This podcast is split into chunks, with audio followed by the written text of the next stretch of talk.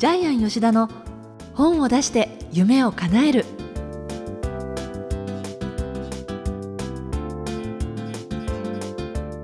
小林まどかです。ジャイアン吉田の本を出して夢を叶える。ジャイアン今回もよろしくお願いします。はい、よろしくお願いします。えー先週あの北海道にねあの実は旅行だけじゃなくてお仕事を兼ねての北海道に夏にステイで行ってたんだっていうお話を伺ったんですけれど、はい、その時にあの島巡りもされてたっていうことで、はい、そうです。あのジャイアンも30年前からですね、あの北海道の利尻島とですね、礼文島行きたかったんですけども、え今回はちょっと時間を取って1週間ぐらい休みを入れたのえで、ー2つの島に行ってきました。初利尻と初利尻、初礼文で、えーえーどちらも北海道の北の外れにあるんですけども、でまずあの利尻島行ったんですけども、えーやっぱり昆布は多いんですか？干してある昆布とか、島の周り昆布だらけで取り放題です。まあ取らなかったですけど、いっぱい浮いてました。はい。いいなであの利尻は素泊まりの4000円ぐらいの宿に電話かけたら、ええ宿屋のあのおかみさんが「登山ですか?」って聞くんですねーえやっぱり利尻島は登山のメッカであそうなんえですか？フェリーで着いたらおじいちゃんおばあちゃんがみんな登山の格好でで結構高い山なんですけどえーとんがった山であでちなみにこの山はですね、えー日本で多分一番売れてるお菓子の一つ白い小人のはい。パッケージの山がこれです、あーの利尻島です。はい。そうなんですね、それからそこに一日泊まって翌日今度は礼文島行ったんですけどもえ。礼文島はちゃんとしたあの美味しい海鮮料理出す宿で、まあ、1万ぐらいのところに泊まったんですけども、まあ、食べきれないぐらい出てきて安いですね。えめっちゃ安いですね。で礼文島の方が良かったんですけどもなぜ良かったかっていうとですね島に木がないんですよあんまり。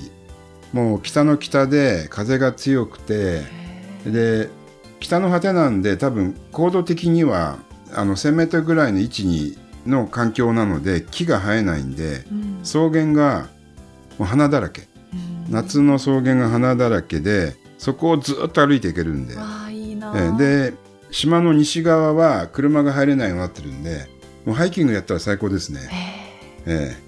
えもうとってもよかったです。そーして空気もいいでしょうしね。あ空気もいいですしお魚も美味しいし。あーいいええ。なーあとあの吉永小百合のあの北のカナリアのロケ地だったんで、あそうなんですか。ええロケ地巡りしましたね。あええ。だかから本当良き北海道の原風景が残ってるのが利尻島礼文島ですね。え。え30年前から行きたかったらやっぱりその最初に一歩踏み出した時に感動だったんじゃないですか？やっと来れたっていう感じそうですね。ちょっと山見た時感動ですね。ねえ。でやっぱり友達が行ってよかったよって聞いて行きたいなと思ってたんで、ええ。今回行けたんで。でジャイアン的にはあの利尻島より礼文島の方がとっても景色が良くて、あそうなんでええ。すか、ここはね癒されます。へーはい。でも沖縄だってそれこそいろんな島がありますけれども。沖縄はもう全部回ってますね。ええはい、まあこれからどんどんどんどんもっとちっちゃい島にも行きたいなというふうに思ってます。そうですか、えーそれではジャイアン吉田の本を出して夢を叶える。今回も最後までお楽しみください。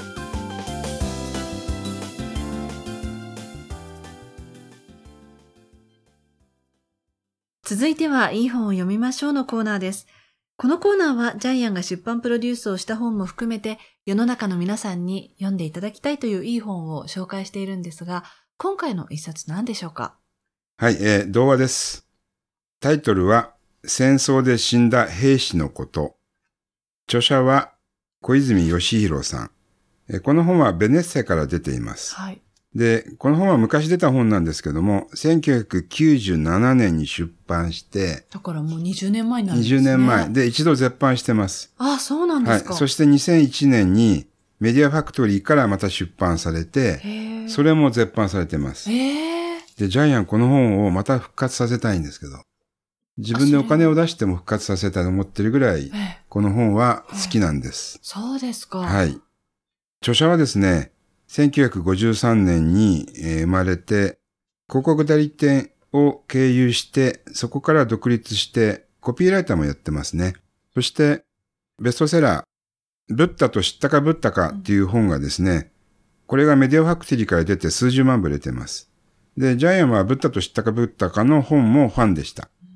で、これは豚がブッダの教えを教えるっていうですね、まあ、シャレなんですけども、漫画で書いてあって、なおかつ一番わかりやすいお釈迦様の教えの本ですね。はい。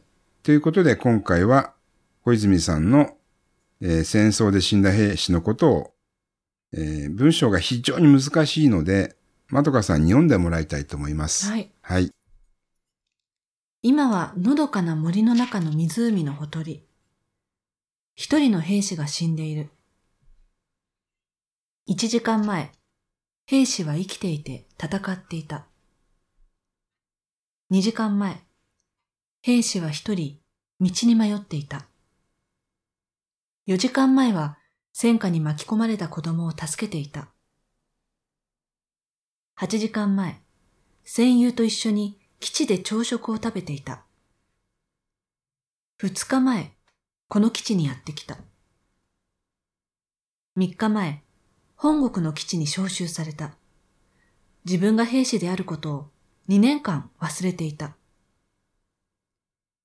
五日前、友達と週末にヨットに乗る約束をした。七日前、両親に恋人を紹介した。10日前、恋人にプロポーズをし、将来を誓い合った。2年前、大学を卒業し就職した。2年と1ヶ月前、彼女と知り合った。2年と2ヶ月前、陸軍予備士官学校の卒業式に出た。8週間の訓練と35単位の学科を取得して陸軍少尉となった。4年と3ヶ月前、父の会社が倒産した。通っている大学の学費に困り、学費免除の資格を得るため、大学内の陸軍予備士官学校に入ることを決意した。4年と9ヶ月前、大学1年の時、可愛がってくれた祖父が84歳で死んだ。バスケットボールが好きで高校時代は毎日していた。13歳の時の失恋は食事が喉を通らなかった。10歳の時、犬と散歩に出かけて道に迷った。よく迷子になる子だった。8歳の時、近所の犬の顔に落書きして怒られた。初めてのダンスは6歳だった。3歳の時、ブランコから落ちて額に怪我をした。その傷跡は今も残っている。24年前の今日、この世に生を受けた。両親が結婚して9年目にできた一人息子だった。今はのどかな湖のほとり、一人の兵士が死んでいる。終わりですね。はい。はい。この絵本はですね、今、まどかさんが読んでもらった文章の他に、千描画っていうですね、えー、万年筆みたいなですね、ちょっと滲んだような感じのペン画で描かれています。非常に単純なんですけども、逆にその単純な絵が非常に深い人それぞれのイメージを持ってですね、えー、と文章と一緒に絵が伝わってくる絵になっています。はい。で、戦場で誰にも知られずに死んでいったたった一人の兵士の人生を過去に過去に過去にどんどんどんどんフラッシュバックしていくんですね。遡っていくんですね。遡っていくんですね。こういう手法の本というのはあまりないと思うんですけども、24年間、24歳で死んだ兵士、ある兵士、名前も書いてないです。一人の兵士が死ぬ。それをどんどん遡っていく。そこにとても深い悲しみとか喜びとか、えー、そういう一つのまあ記録の本なんですけども。でもこの、この文字数で、こんなにその背後のバックグラウンドを感じさせる本ってすごいですよね。ですから、あの、表現手段として、文字数は関係ないんですね。本当にそうですね。ええ、500ページの本よりも、これ、多分文字数にしたら200字ぐらいかもしれないんですけども、ええー、500ページの本よりも、20万字、30万字よりも200字の方が心を打つこともあるってことなので、まさに文字の無限性ですよね。本当そうですね。えだって両親が結婚して9年目に出産できた子供だったって、ええどれだけそのご両親は心待ちにして迎え入れた一人息子だったかっていうことですけれど、ええそのページをめくると、その当時のお腹が大きいお母さんとその隣でお腹をさせているお父さんがいてソファーに座っていて、その隣の絵は一番最初に出てきてるほとりで、湖のほとりで、もう息絶えてる兵士の挿絵なんですよね。えだから、この二つの絵の間にどれだけの人生があるかって、どれだけのドラマがあったかっていうことを本当に考えさせられるえものですよね。まさに行間を読む、あとページとページの間のええ世界観を読む、これこそがやっぱり絵本の世界ですよね。ねえはい。で、さらに、その語られてない部分まで私たちは想像できますよね。うんこの兵士は死ななければ、この後もストーリーは続いていくわけですよね。だってご両親に恋人を紹介したばっかりだし、えしかも小さい時に飼っていたそのワンちゃんのお散歩でえ、えよく迷子になる子だった。え、えもしかしたらそのね、その感じでその方のパーソナリティとして、あ、なんか森の中で迷っちゃったのかなとかってこう、時間が行ったり来たりしながらこの少ないページ数ですけれども、なんか、未来を行ったり、過去を行ったりって言って、一人の兵士がすごい人間味を帯びてくるんですよね。え。で、この一人の兵士は、実はこの本を読んでるあなた自身なんですよね。だから今このラジオを聞いてる皆さんも8時間後わからないですよね。2日後わからないですよね。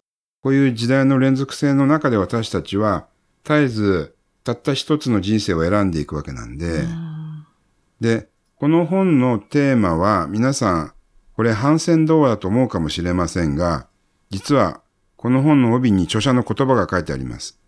こう書いてあります。これは戦争の話ではありません。ひらがなで書いてます。白い文字で。ですからこれは反戦童話ではないんです。著者が違うと言ってるんで。ですからこれは戦争の話ではないんです。じゃあ何の話なのかっていうのをちょっと考えていただきたいんですけども、ポッドキャストは時間が限られているので、ジャイアンが答えを、ジャイアンの答えです。うん言います。はいこれは、知ったかぶったの続きだとジャイアンは解釈しました。これ仏教童話ですね。生と死は常に隣り合わせである。喜びも悲しみも隣り合わせである。仏教の教えの中で、諸行無常っていう言葉があるんですけども、これを形を変えて、こういう絵本で表現しているのが、この戦争で死んだ兵士のことじゃないかなというふうに、ジャイアンは思います。ジョブスも言ってます。健康を失うと全てを失う。ですから私たちも、今幸せの絶頂にいる人も、ボタンの掛け違いで一気にですね、転落することもある。まあこういうことをこの本の中で、一つの人生、運命の偶然の重なり合いの中でですね、私たちは常に本当にやじろべえみたいな人生を生きているっていうのを伝えたかったんじゃないかなというふうに思います。で、今日もうちょっとお話ししたいのは、ジャイアンの周りでもですね、こういう形でですね、えー何人かやっぱり自分の親友が亡くなったりしてるんですけども、例えばですね、この本のですね、えーポッドキャストを聞かれた2012年9月24日にジャイアンの友達で立川亜美さんっていう方が亡くなってるんですけども、高速道路で、えー向こうから来たトラックと正面衝突して亡くなってるんですけども、私、その方、私も、あの、知ってますよね？ええはい。あの、日本中の FM 放送に DJ を派遣していた方で、えよくジャイアンの会社にも遊びに来てくれて一緒にお電話で飲んでたんですけども、ええ。もう一瞬で命ってなくなるんで、そう、私も当時、ええ。JWEB で番組していた時に、えアミさんが亡くなったっていうのを聞いても衝撃受けて、え、え。え。で、たまたまこの放送と多分同じ時期に命日なんで、で今それちょっと今、ふっと思い出したんですけども。そう。ですか。ええ。ーということで、私たちはそういうやっぱり、運命の偶然の重なり合いの中で命を授かって、今この世界に生を受けてきているっていう。これがなんかもしかしたら著者が言いたかったことかもしれないなというふうに思います。だからこそ、自分で自分の人生を選び取って生きていけるっていう、えそういう話じゃないかなというふうに思いました。じゃあ、願目もそういうことですか？この本の願目はですね、生きている以上の幸せはない。幸せとは何かっていうのをこの本の中で、もしかしたら著者は伝えたいのかもしれないなというふうに思いました。ということは生きてることっていうのは私たちは実は全てを手に入れていることと同じじゃないかなっていう。これもテーマかもしれないと思いました。実際に私たちは今全て誰もが全ての幸せを手に入れてると言ってもいいと思うんですけど、例えば私たちは今すぐ人を愛することもできるし、友達と一緒にいることもできるし、ほとんどの人たちが両親に見守られて生きていますよね。ということは、もう私たちは生きてるだけで全ての幸せを手に入れている。ただそれに気がつかないだけなんだ。うん。はい。これが今回の願目ですね。自分の幸せに気がついてほしいということです。はい。はい。ということで今回の一冊は戦争で死んだ兵士のこと。この一冊をご紹介しました。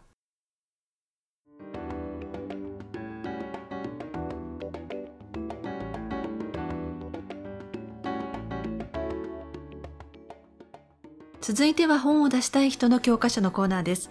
このコーナーは本を出すプロセスで出てくる問題を毎回1テーマ絞ってジャイアンに伝えていただくんですが、今回のテーマは何でしょうか？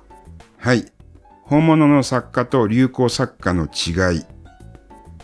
え皆さん、あのラジオ聞いてる方は分かったと思いますけども、えー小泉義弘さんという方は、作家としては天才ですね。こういう本は誰にも書けないと思います。で、この本の一行一行が、魂を揺すぶる本ですよね。で今、うちの社員が、この本を読んだ感想で、何とも言えないって言ってたんですけど、何とも言えない本書きたいですよね。で、先ほどまとこさんも言ってた通り、文章の長さではないんですよね。短くても、魂の本は書ける。えーはい。ビジネス書や実用書を書かれている方もそうなんですけども、どれだけ読者の魂を揺さぶることができるかが、やっぱり本物の作家と流行作家の違いじゃないかなというふうに思います。ちなみにジャイアンは小泉さんとはお会いになったことはあるんですか？会ったことないんですけども、まあ、えー小泉さんの担当編集者とは何度かお会いして、えーはい、小泉さんの作風とかは聞いてますけども、はい。で、あの、ジャイアンはまたこの本は必ず復活すると思います。えーはい、ジャイアンの予言で。ねはいもしかしたらこういう時代だからこそ本当に読んだらいい本かもしれないですよね。そうですよね。あの、アメリカのまたテロみたいなことが起こった時に、この本また復刻したらもしかしたらまた100万部売れるかもしれないですね。そうですね。えはい。ということで、えー本を出したい人の教科書のコーナーでした。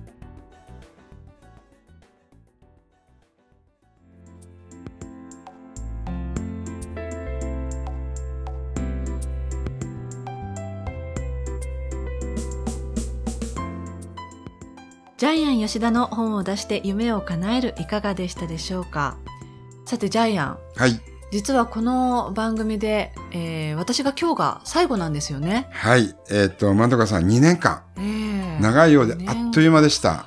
2016年の9月の2日にスタートしてだから本当にちょうど2年間なんですよね。はい。で、まどかさん、あの、出産の時にやっぱり数ヶ月休んでいただいたんですけども、はいええええまたこれから子育てで大変ですよね。えーまあ、その苦労わかるので、とりあえず、えーしばらく休んだ後にまた復帰していただきたいんですけども、よろしくお願いします。子育て期にあの休もうって思ってる気はないんですけど 私自身全然普通に仕事してるんですけどでもあのそうですね2年間本当あっという間でしたね。はい。えーそしてですね、えーこのジャイアン吉田の本を出して夢を叶えるが、次回からですね、リニューアルされます。はいえ2つの番組に分かれるんですけども、えジャイアン吉田の本を出して夢を叶えるは、引き続きですね、本を出したい方を対象にお送りします。えそしてもう一つ、専門チャンネルができます。経営者は本を出せというですね、経営者を対象に本を出す専門チャンネルが生まれ変わります。えー本を出版し、本を武器にして、会社の売り上げを10倍上げる、えーこちらをテーマにしてですね、本を使っていかに集客するか、いかに売り上げを上げるか、いかにブランド力をアップするか、えーそういうことをですね、細かく詳しくえー説明していくラジオ放送をえースタートしたいと思います。えーぜひこちらの方もお聞きください。えーそれでは2年間ですね、インタビュアーをですね、やっていただいたまどかさんに最後に感想をお聞きしたいんですけども、はい何かありますか？あのなかなかこうやって月にまあ4、5冊ですよね紹介してきてで、まあ、必ずこううちに送っていただいてあ今回どんな本が入ってるのかなって結構封を開けるのが私すごい楽しみだったんです、はい月に一度。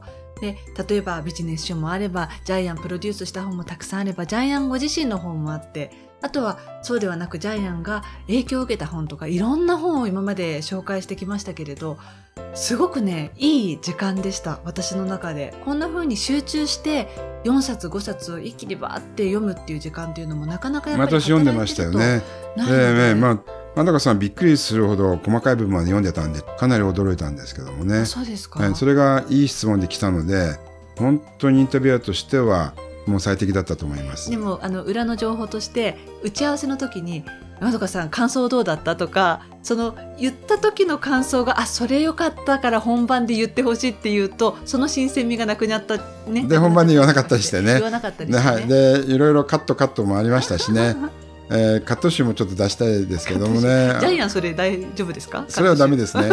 言えなかったこともいっぱいあるんですけども まあ本当に和気あいとして楽しい2年間でした。本当ありがとうございました、ねえとんでもないです。こちらこそ本当になんかこんな素敵な機会をいただいて感謝してます。いろんな本にも触れられたのでまた今度あのリスナーとしてもこの番組楽しみにしていこうと思いますのでよろしくお願いします。ぜひよろしくお願いします。ありがとうございます。えーということで、この番組では引き続きジャイアンへの番組の質問などもお待ちしています。ぜひ、天才工場のホームページもご覧になってみてください。えーそれでは本当にジャイアン、そしてあのリスナーの皆さんにも、えーお伝えしたいんですが、この2年間、どうもありがとうございました。はい、えー、まどかさん2年間本当にありがとうございました。えー、まどかさんの言葉によってですね、本が好きになった人もたくさん生まれました。えーこれからもぜひ頑張ってください。